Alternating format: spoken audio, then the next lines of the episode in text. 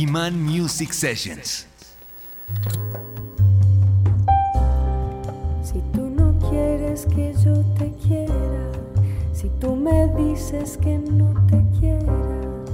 Soy Nicolás y en el capítulo de hoy de Iman Music Sessions desde los estudios de Iman Music en Bogotá tenemos a una invitada que lleva dando lora en la escena desde hace rato y por eso se ha consolidado como una de las personas más influyentes en la escena del jazz y el folclore en Colombia. Una voz que definitivamente logra conmover e inspirar. Además, es mentora y maestra de muchos por su labor incansable en la pedagogía, en el canto y en el jazz en Colombia. Nuestra invitada de hoy, y debo aceptar que es un honor tenerte hoy en los estudios, es Gina Sabino. Gina, ¿cómo estás? Hola Nico. Gracias por aceptar esta invitación. Muchas gracias por la invitación. Yo encantada de estar acá compartiendo un poquito de la música, de la historia. Me encanta. Comencemos con una pregunta que me encanta hacerte. Y quiero saber, ¿qué es el jazz para ti? ¿Qué es el folclore para ti de nuestro país? Y para ti, ¿qué es la fusión de estos dos? Eh, uf. el jazz para mí es, ha sido un poco la historia de mi vida y me siento muy feliz de que esto haya, haya llegado. Creo que no, no es algo que yo busqué y me llegó desde muy chiquita. Mi papá es un gran melómano y en mi casa siempre se escuchaba jazz y se escuchaba música clásica y desde que yo tengo recuerdo eh, estaba sentada en la mesa del comedor escuchando jazz de fondo sin tener todavía idea como eso que era o de dónde venía. Y en cambio, aprovecho para empezar a ligar de una vez, muy, muy poco escuché música folclórica y escuché mm, música colombiana durante mi infancia. Me vine a encontrar con las músicas colombianas mucho más adelante, después de ya incluso haber estudiado música. Y ese fue un descubrimiento muy, muy hermoso. Precisamente creo que la música colombiana llega a mi vida así como profundamente cuando me voy a estudiar jazz a Alemania. Porque empieza un poquito a, aparecer esta pregunta de, bueno, ¿y la música de, de allá, de donde yo vengo, esa música por la que todo el mundo aquí me pregunta. Sí. Y yo sentía una desconexión gigante, porque realmente no sé si es una cosa particular, yo he indagado un poco con los músicos a mi alrededor, con todos los estudiantes, como un poco cómo ha sido esa influencia real de, la, de las músicas tradicionales. Yo estuve siempre muy alejada y creo que me encontré con muchas personas que tampoco tuvieron de cerca la música colombiana en su niñez, porque creo que un poco somos una cultura que, puedo decir, en los 80 tenía mucho más desarraigo, como de esta mm, relación con nuestra cultura. Sí. Y creo que es hermoso estar viendo florecer de nuevo las músicas tradicionales. Eso creo que es algo que está pasando en este presente. Mm.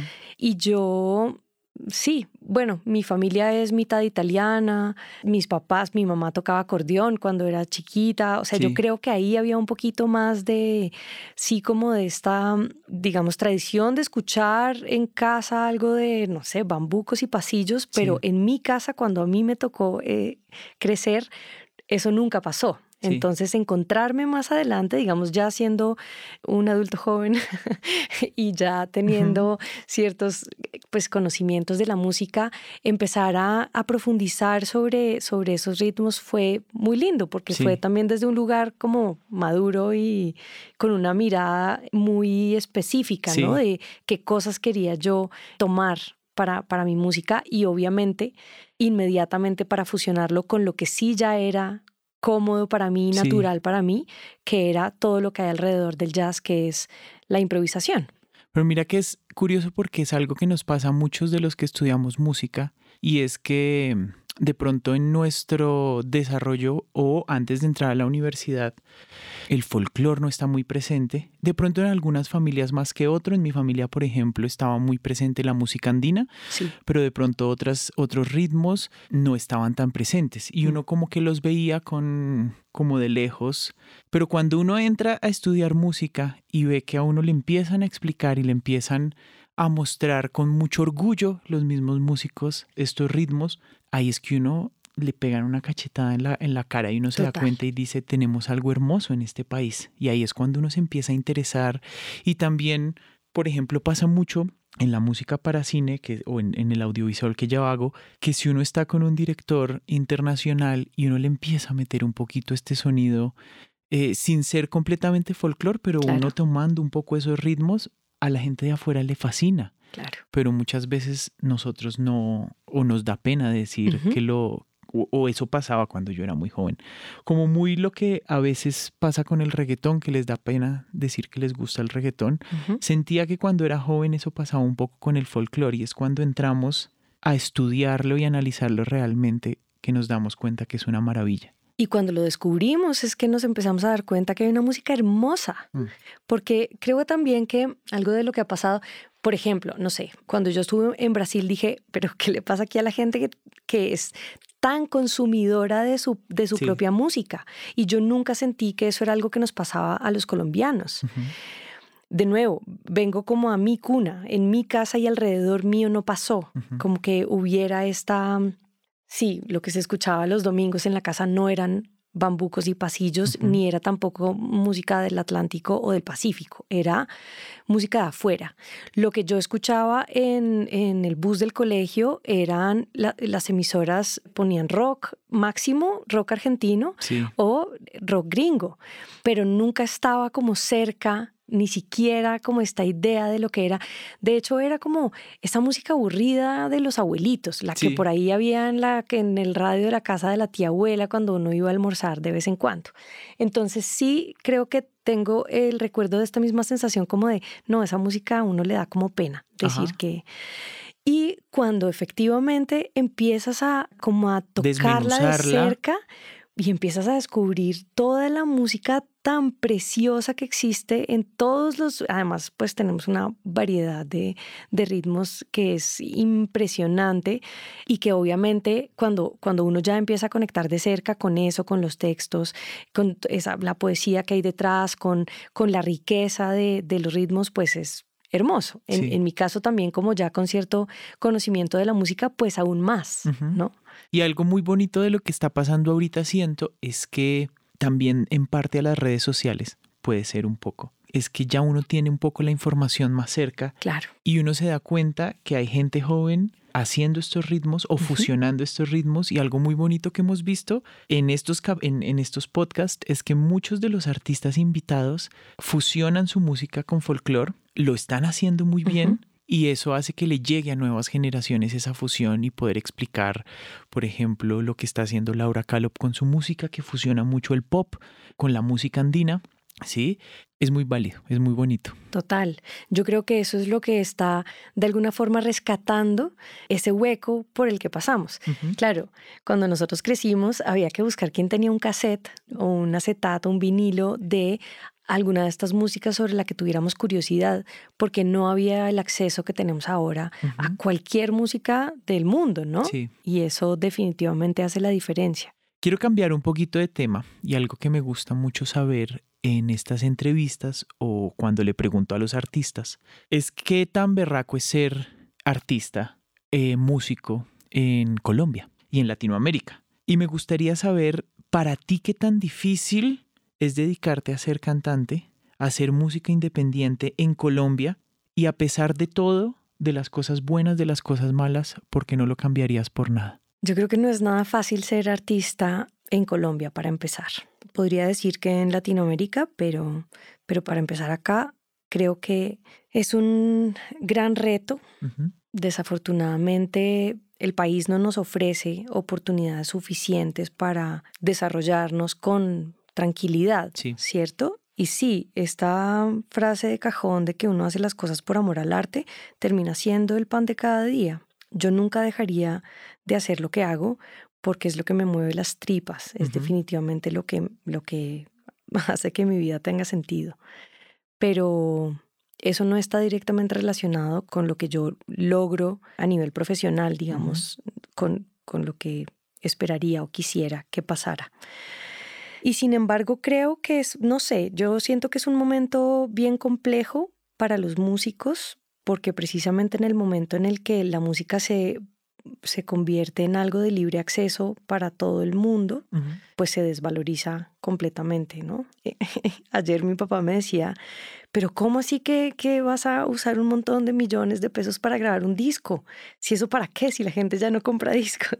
Y yo le decía, claro, pa, la, la gente ya no compra CDs, obvio, de eso Sí, pero entonces usted sube la música a Spotify, a YouTube y ahí qué es, igual va a ser gratis para todo el mundo. Entonces hay incluso como esta idea de cómo carajos hacen Sí.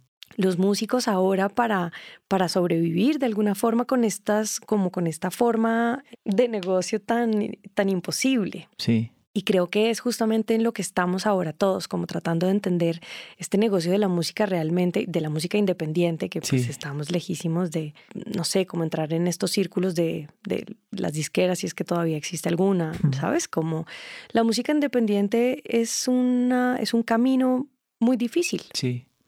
Pero tiene sus pros y sus contras, ¿no? Es definitivamente es, es algo que nos ha tocado aprender a vivir a nuestra generación. Y es que nosotros todavía alcanzamos a vivir el grabar un cassette, el consumir CD, y vivimos toda esa transición de la digitalización de Spotify, de Deezer, de YouTube. Pero algo que sí he visto últimamente es que ya para tú sacar tu música como músico independiente, como artista independiente, no tienes que ir a tocar la puerta y llevarle el cassette Claro. a una disquera para que te prense tu álbum, que eso es muchísimo más caro.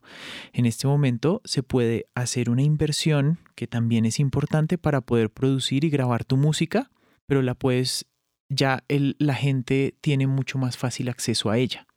Y por eso es que, por ejemplo, esta onda de artistas independientes ahorita que está tan bonita, de gente joven, de- que tiene veintitantos, treinta, que puede sacar de su bolsillo un poco para, para grabar su música, pero la gente la está consumiendo. Cualquier artista, por grande que sea, sé que es difícil vivir de, en, en nuestra época, era difícil vivir de vender el álbum prensado. Viven más los artistas de los, de los conciertos o lo que logran Claro. hacer en vivo. Entonces tiene sus pros y sus contras, ¿no? También es más fácil que tú puedas hacer tu música sin depender de un tercero grandísimo, de una maquinaria inmensa, pero hacerlo de una forma mucho más artesanal y difundirlo y que la gente te escuche. Entonces creo que son unos pros y contras bastante grandes que hay que aprender a manejar ese Total. monstruo un poco. Totalmente. Creo que precisamente se trata de que nosotros estamos siendo parte de esa transición Mm. y esto todavía no termina como de sentarse. En últimas, lo que le explicaba yo a mi papá es como yo quiero y necesito grabar la música porque eso va a significar que yo tenga los siguientes conciertos. Sí, claro. Claro, grabar es una maravilla y, y de alguna forma dejar registro de lo que, de, de todos estos momentos musicales por los que has pasado en la vida, pues es importante. Ya, me, ya he dejado de grabar miles de cosas hermosas que he hecho y que solamente han sucedido en vivo, pero precisamente ese es ahora como el grabar es para eso, para Sí. que resulten las próximas giras y los siguientes conciertos, que es lo que, pues para lo que estamos acá. Sí. Comencemos con algo. Parémonos y cojamos esa guitarra y con qué vamos a arrancar, Gina. Bueno, pues ya que hablamos del folclore y de la fusión, voy a hacer una canción mía, se llama María Elena, y es una canción que compuse cuando empecé a tocar bajo. Tenía Sí. un trío, un trío eh, que se llama Terrestres, con marimba de chonta y batería. Yo tocaba el bajo y cantaba ahí. Y entre muchas canciones eh, hice esta que se llama María Elena. Voy a hacerla con con, el ukelele.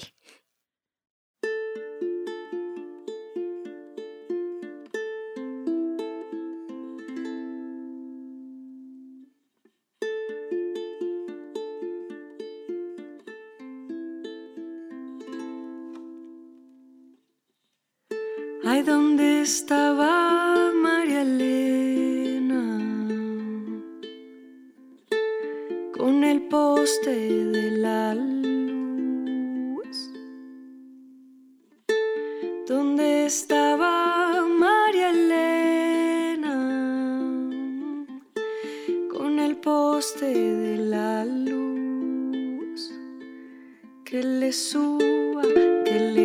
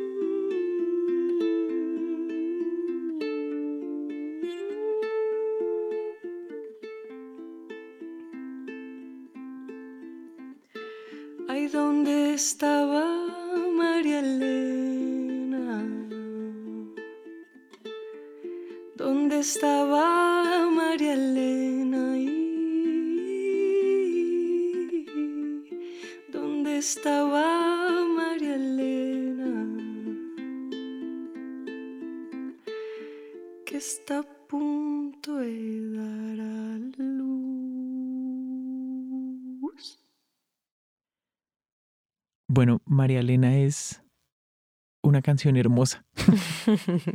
De verdad me gustó Gracias, muchísimo, Nico. muchísimo. No la había escuchado.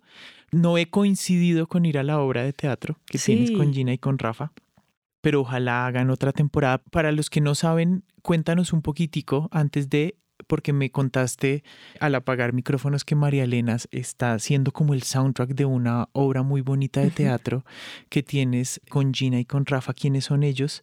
Acabas de llegar de Argentina de presentar esta obra. Cuéntame un poquito de ella. María Elena no está grabada en ningún lado y hace parte de una obra que se llama Una receta cualquiera. Tenemos un colectivo interdisciplinar con Gina Collazos, bailarina y coreógrafa, y Rafa Locina, eh, percusionista argentino tremendo. Y los tres hacemos, bueno, hacemos esta obra que, que tiene un poco de todo, de actuación, de música, de danza, donde los tres un poco nos ponemos en ese lugar incómodo del arte del otro para hablar sobre el hambre. Y sí, esta canción hace parte de la obra. Acabamos de estar en Argentina por un mes haciendo, haciendo varias funciones de la obra, haciendo conciertos, talleres, bueno, un poco, un poco de todo lo que, lo que todos sabemos hacer.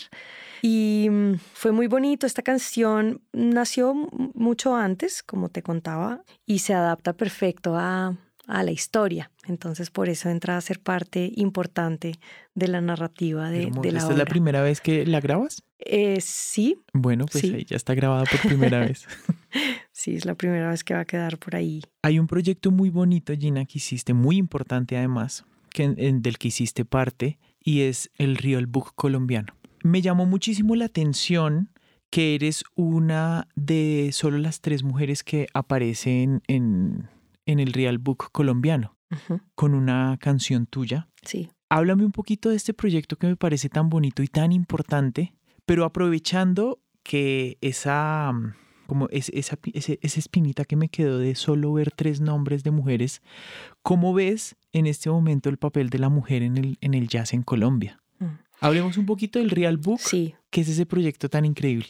Este es un libro maravilloso, eh, una iniciativa de Jorge Sepúlveda y Quique Mendoza, dos colegas que, quiero muchísimo y, y que admiro mucho por haber logrado este, este proyecto, el Real Book colombiano es, una, es un compilado de composiciones de jazz de compositores colombianos, recogidos así como, no estoy segura, pero creo que de una década de, composiciones, o sea, composiciones que, hacen parte de, de, una década.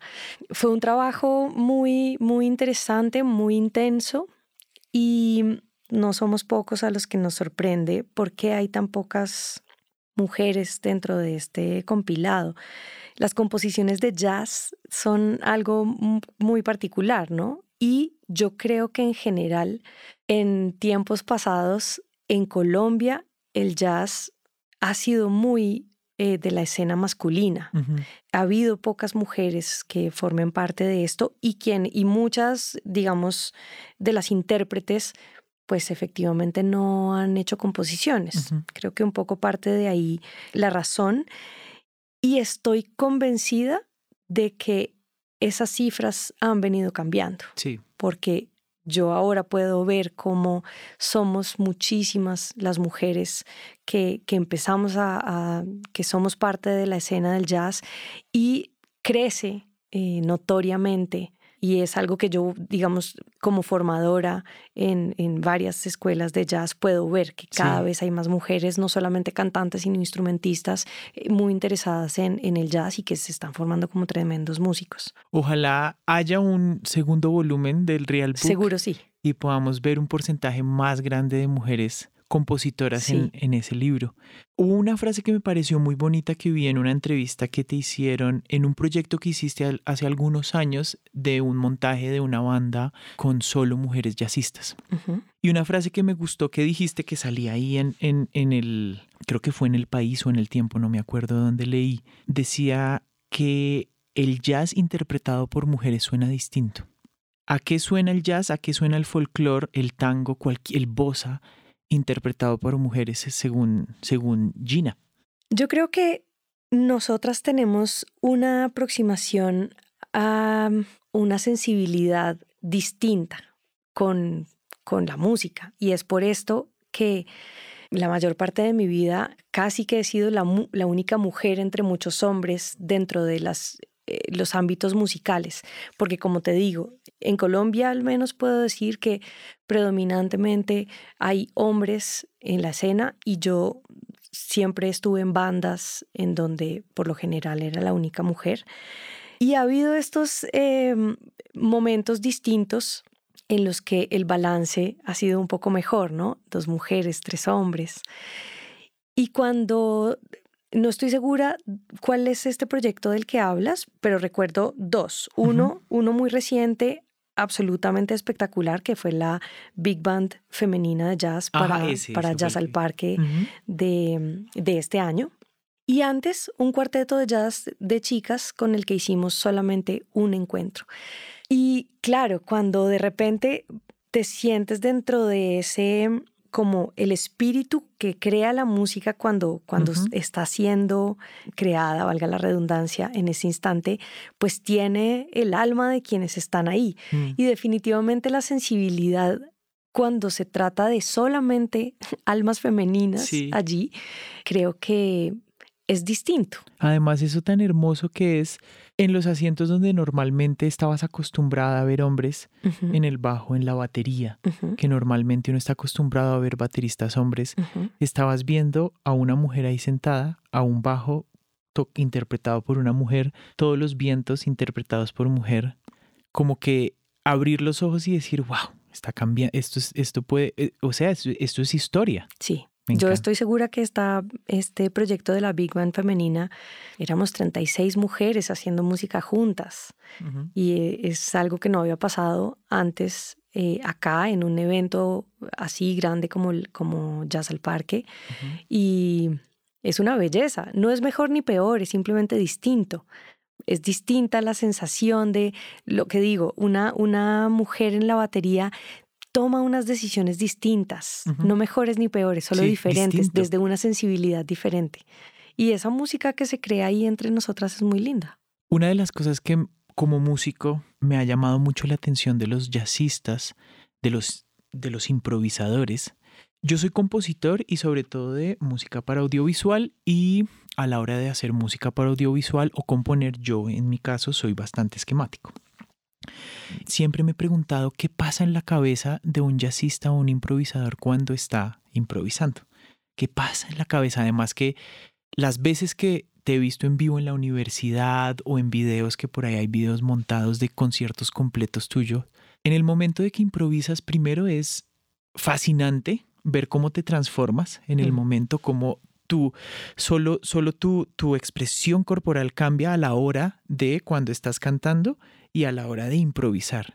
Cambia tu, tu, tu cara, tu concentración cambia completamente. ¿Qué pasa en tu cabeza cuando estás improvisando? Además que te especializas en, en, en eso. Es lo que más hago, es lo que más Sí. me gusta hacer. Para mí la improvisación, pues es un regalo, sin duda, porque es siempre un salto al vacío. Es un espacio donde hay mucho vértigo y donde nunca tienes idea a dónde vas a llegar. Y mm, claro, es algo que uno todo el tiempo comenta con, con los estudiantes, por ejemplo. Siempre hay mucho miedo de asomarse a ese lugar porque es como, ¿qué carajos voy a decir? Y precisamente uno, uno trabaja un montón y se construye, digamos, desde, desde todos los, los conocimientos musicales para poder precisamente llegar a ese lugar, a ese momento, cerrar los ojos y saltar al vacío y permitir que lo que sea que, que pueda suceder ahí suceda. Para mí ese es el momento más hermoso de la vida. Cuando llego ahí es como entre la ansiedad y la, y la emoción y la total confianza de estar en este diálogo con quienes estoy tocando, ¿no? La improvisación normalmente no es algo que puede suceder en, en individual y es, y es lindo también, pero normalmente estos escenarios de los que estamos hablando pasa siempre rodeado de otros músicos que están de alguna forma soportando, ¿no? Como, como manteniendo ese colchón y dialogando contigo, claro. Me gustaría que el siguiente tema tuviese esa, ese- esa especialidad tuya de la improvisación con que seguimos. Hay una canción muy linda de, de Erika Badu que realmente es una introducción a un tema mucho más largo. Se llama Green Eyes. Y mm, bueno, a mí me gusta como tomar temas de todos los géneros y hacer alguna versión. Eso es un poco también como lo que te da el jazz, es la posibilidad de rehacer músicas que están pensadas desde un lugar. ¿no? Adaptarlas a lo que, como a un lenguaje que se, que se vuelve muy propio. Eh, bueno, podemos Vamos. hacer esa.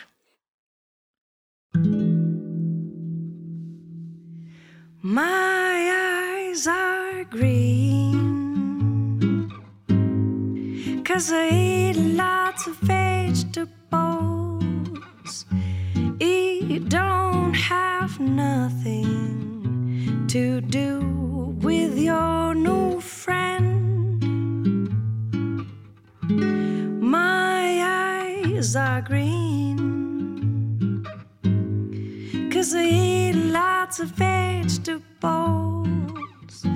It don't have nothing to do with your new friend. I don't care, I swear. I'm too through with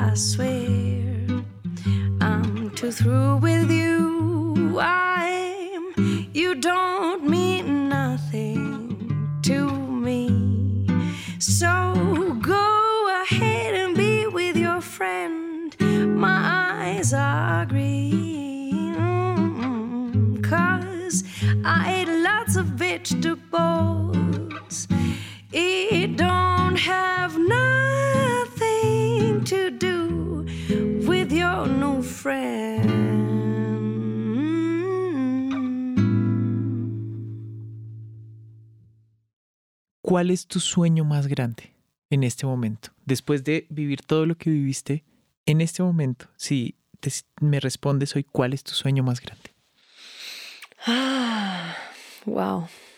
Yo creo que ya sé qué es lo más lindo que he vivido y es viajar y tocar y compartir la música con, con, con músicos de otras culturas.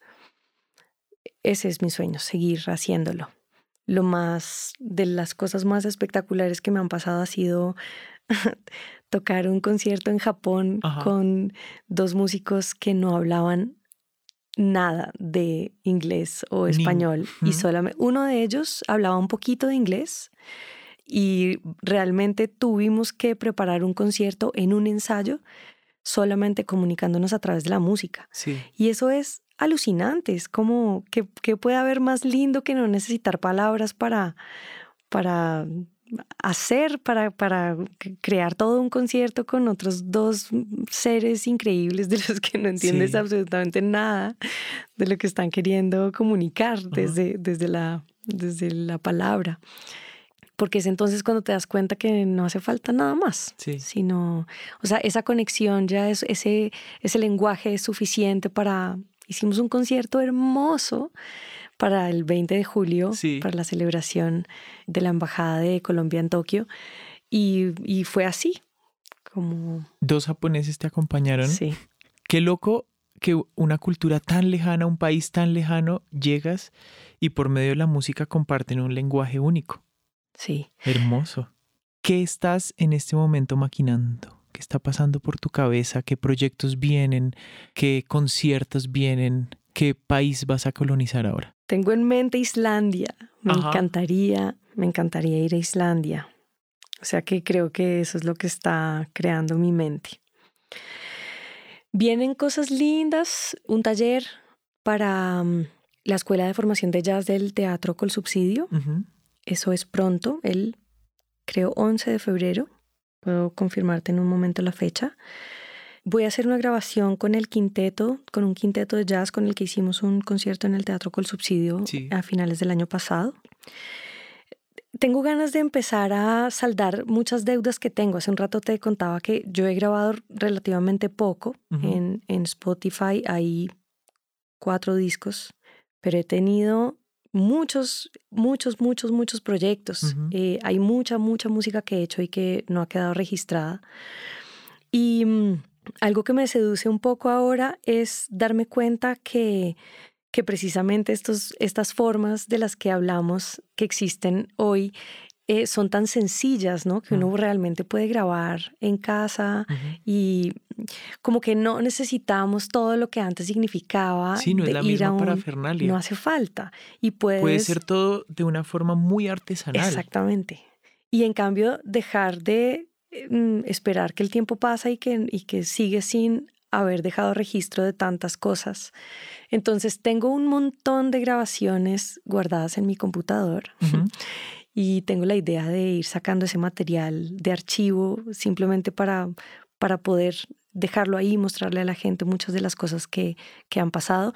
Tengo muchas ganas de hacer grabaciones espontáneas en casa y, y como de, sí, dejar de estar tan detrás del telón con, con las cosas que hay un poco en las redes.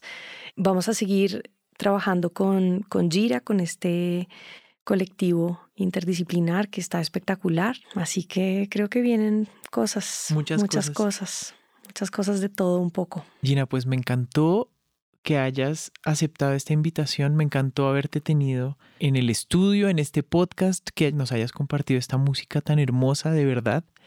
¿Y por qué no nos despedimos con otra? Nico, a ti gracias por esta invitación. De verdad qué alegría haber estado aquí eh, compartiendo. Y que sea la primera de muchas. Por favor. Que cada vez que saques esos, esos, esas cositas que tienes, que tienes guardadas en, en tu cajón del, del, como en ese cajón de santuario que, que van a salir a la luz, vengas y nos compartas un poco de todo eso. Claro, me encantaría.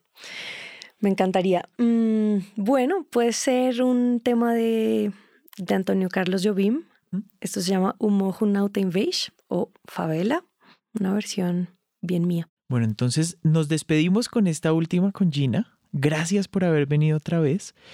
Y a los que nos están escuchando entonces, los invitamos a escuchar los demás capítulos de Iman Music Sessions. Los pueden encontrar en imanmusic.net slash sessions. Ahí van a encontrar link directo a todas las plataformas para que se metan a la que a su plataforma de podcast preferida. Y nos vamos a ver con más con más capítulos. Por ahí también está montada la primera temporada. Entonces, escúchenla, escúchenla que hay, que hay, que hay mucho talento y va a venir mucho talento.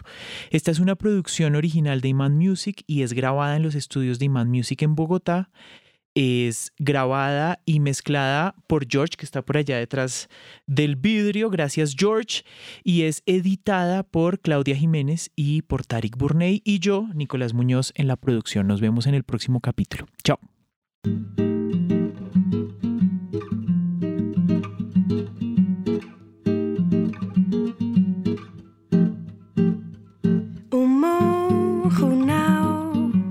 O que ele fez já foi demais. Mas olhem bem vocês, mas se terem vez ao morro, toda a cidade vai cantar.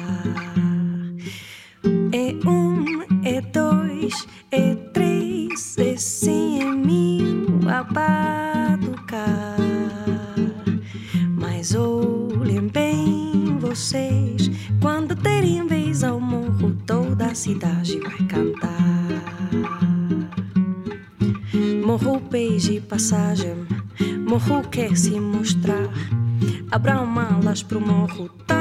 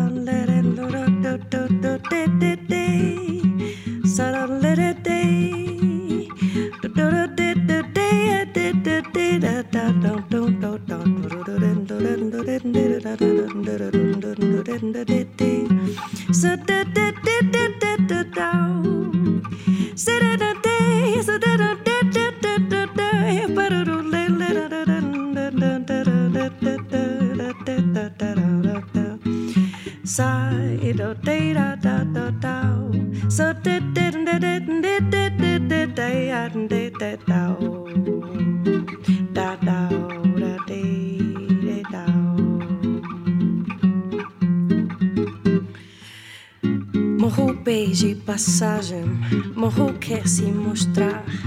Abram malas pro morro, tamborim vai falar. É um, é dois, é três, é cem, é mil a batucar. Mas olhem bem vocês, mas se terem vez ao morro, toda a cidade vai cantar. A cidade vai cantar, vai dançar, vai falar.